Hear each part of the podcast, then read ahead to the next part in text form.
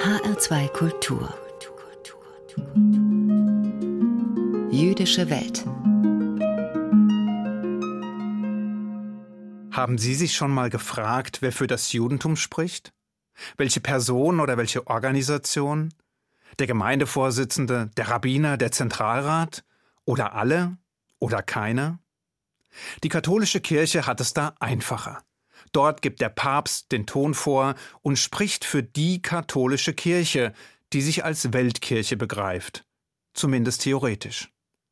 Im Judentum sieht das anders aus. Ganz anders. Und man muss ziemlich lange suchen, bis man jemanden ausgemacht hat, der tatsächlich den Ton vorgibt. Den legitimen Vertreter einer jüdischen Gemeinde zu erkennen, ist dabei nicht allzu schwer, denn der wird demokratisch gewählt. Meistens jedenfalls. Aber das heißt noch lange nicht, dass er auch für das Judentum spricht. Und es heißt auch nicht, dass er Ahnung vom Judentum hat. Klingt seltsam, ist aber so. Das hängt damit zusammen, dass eine jüdische Gemeinde heutzutage eben mehr ist als nur eine religiöse Gemeinschaft. Sie ist genauso Zufluchtsort einer Schicksalsgemeinschaft ein soziales und gesellschaftliches Gefüge und eine Heimat selbst für diejenigen Juden, die völlig areligiös sind. Eine papstähnliche oberste Instanz haben wir jedenfalls nicht. Und eine so geordnete Hierarchie, wie sie die Kirche zu bieten hat, haben wir auch nicht. Das hängt nicht nur damit zusammen, dass wir Juden vor 1900 Jahren aus unserer angestammten Heimat vertrieben worden sind und fortan überall auf dem Erdball neue Wurzeln schlugen, bevor wir auch von dort wieder vertrieben wurden, um dann wieder neue Wurzeln zu schlagen. Und so weiter und so fort. Sondern es hängt auch damit zusammen, dass wir einerseits Teil eines Volkes sind und andererseits Teil einer Religionsgemeinschaft. Mit anderen Worten, es ist kompliziert. Außerdem haben wir, um es vorsichtig auszudrücken, gewisse Probleme mit Autoritäten oder mit Machthabern oder mit denen, die sich dafür halten. Und so sehr unsere gesamte innere Struktur auch auf der Weitergabe von Lehre, Wissen, Praktiken und Traditionen beruht, haben wir speziell im Laufe unserer Frühgeschichte kaum eine Gelegenheit ausgelassen, um Autoritäten aller Couleur vor den Kopf zu stoßen. Selbst wenn es sich dabei um den ewigen Höchstselbst handelte. Nicht umsonst war Gott mehr als einmal kurz davor, uns wegen unseres Ungehorsams und der Unbelehrbarkeit vom Angesicht der Erde zu tilgen. Und nicht umsonst gelten wir laut der Bibel als halsstarriges Volk, wobei das durchaus auch Vorteile mit sich bringen kann. Jedenfalls ist es eigentlich ein Wunder, dass es uns Juden erstens immer noch gibt und wir zweitens immer noch dasselbe Gesetz wie vor tausenden von Jahren mit uns tragen, an das wir uns mal mehr, mal weniger und mal gar nicht halten. Sicher, auch bei uns gibt es eine Reihe von religiösen oder politischen Institutionen, die das jüdische Heft gerne in die Hand nehmen würden, national und international. Und glaubt man den Verschwörungstheoretikern aller Länder, die derzeit wie Regenwürmer nach einem lang anhaltenden Regen an die Oberfläche kriechen, dann haben wir Juden sowieso schon alles unter Kontrolle. Lenken durch geheime Netzwerke die Geschicke von Nationen und lassen die Staatsführer rund um den Globus wie Marionetten nach unserer Pfeife tanzen. Hallewei. Wenn es doch nur so wäre. In Wahrheit gelingt es uns Juden, von einigen bedeutsamen Ausnahmen abgesehen, kaum, uns auf ganz banale, grundlegende Fragen zu einigen. Und das ist beileibe kein neues Phänomen, ganz im Gegenteil. Werfen Sie nur einmal einen Blick in eines der wichtigsten Werke des Judentums, den Talmud. Dieses epische Werk, dessen Zusammenstellung Jahrhunderte umspannte und vor gut 1500 Jahren abgeschlossen wurde, ist voll von Auseinandersetzungen, Debatten, Meinungsverschiedenheiten und Diskussionen.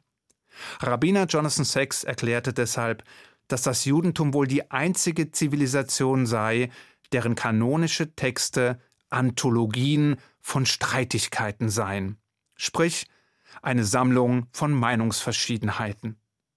Die Vorstellung, dass Juden in der Lage sein sollten, in koordiniertem und konspirativem Handeln die Welt zu kontrollieren, kann deshalb auch nur von Nichtjuden ersonnen worden sein. Wir können darüber nur müde lächeln und wappnen uns lieber für die nächste Diskussion. Wie dem auch sei. Jedenfalls gibt es auch innerhalb des Judentums Menschen, Gruppen oder Organisationen, die gerne das Sagen hätten. So wie das israelische Oberrabbinat etwa. Gerne würde dieses als zentrale religiöse Instanz des Judentums in aller Welt wahrgenommen werden. Dabei ist das heutige Oberrabbinat gar keine jüdische Erfindung, sondern eine Idee der britischen Mandatsmacht, die vor gut 100 Jahren eine religiöse Vertretung für die Juden im Mandatsgebiet etablieren wollte und einen zentralen Ansprechpartner. Und obwohl diese Einrichtung formal keinerlei Befugnisse außerhalb der Landesgrenzen hat, gibt es eine wachsende Zahl von Rabbinern in Europa oder den USA, die Entscheidungen des Oberrabbinats auch grenzübergreifend als verbindlich erachten, womit sie dessen Einfluss und Macht ohne Not vergrößern. Es bleibt zu hoffen, dass sie sich dabei nicht die Finger verbrennen. Denn wie heißt es bei Lord Acton noch gleich? Macht korrumpiert und absolute Macht korrumpiert absolut. Daneben gibt es natürlich politische Vertretungen wie den Zentralrat der Juden in Deutschland. Der ist demokratisch legitimiert und repräsentiert einen großen Teil der Juden in Deutschland. Er ist allerdings eine politische Institution und hat keine Kompetenz, religiöse Entscheidungen zu treffen. Und ein Weisungs- oder Durchgriffsrecht gegenüber den Landesverbänden und Gemeinden hat er auch nicht. Diese sind stattdessen autonom. Und wie? Nichtsdestotrotz gilt er als Sprachrohr der Juden in Deutschland. Und das ist er auch. Spricht er aber für das Judentum? Nein. Wohl kaum, sondern eher für die in den jüdischen Gemeinden organisierten Juden in Deutschland. Schließlich gibt es noch die selbsternannten und selbsterklärten Vertreter des Judentums. Menschen also, die entweder gar nicht demokratisch legitimiert sind oder die gerade mal eine Handvoll verehrter Schafe hinter sich scharen und daraus ihr Recht ableiten, als Megafone des Judentums aufzutreten. Es sind Menschen, die die Klaviatur der traditionellen und speziell sozialen Medien beherrschen und gekonnt zu Scheinriesen heranwachsen. Tiefe Kenntnisse des Judentums und seiner Traditionen haben sie nur selten. Dafür aber umso mehr Geltungsbedürfnis. Es sind die Wichtigtuer, die Schaumschläger und die selbsternannten Heilsbringer, die vorgeben, für die jüdische Gemeinschaft oder für das Judentum zu sprechen und dabei eigentlich nur sich selbst vertreten. Oder ihre Handvoll Schafe. Dass diese Gestalten von der nichtjüdischen Gesellschaft nicht selten hofiert werden, weil sie so nahbar, kompromissbereit, flexibel und liberal daherkommen, lässt einen mitunter verzweifeln. Aber was hilft es? Diese Phänomene sind wahrscheinlich der Preis, den man für ein offenes System zahlen muss. Für die Vielfalt, die Vielschichtigkeit, die Vielstimmigkeit. Im besten Fall vereinigen sich all die unterschiedlichen Stimmen zu einem himmlischen Choral. Im schlimmsten Fall singt ein jeder, wie ihm der Schnabel gewachsen ist. Die Alternative, wie man sie aus manch anderer Religion kennt, ist ein geschlossenes, hierarchisches System. Und das ist nun mal undenkbar für uns Juden. Es ist wie ein Anzug, der nicht passt. Man probiert ihn zwar mal an, aber da er an allen Ecken und Enden zwickt und zwackt, zieht man ihn genauso schnell auch wieder aus. In diesem Sinne meinte Albert Einstein mal in unnachahmlicher Weise Schau ich mir die Juden an, habe ich wenig Freude dran. Fallen mir die anderen ein, bin ich froh, ein Jude zu sein. Wissen Sie nun, wer für das Judentum spricht? Nein? Machen Sie sich nichts draus.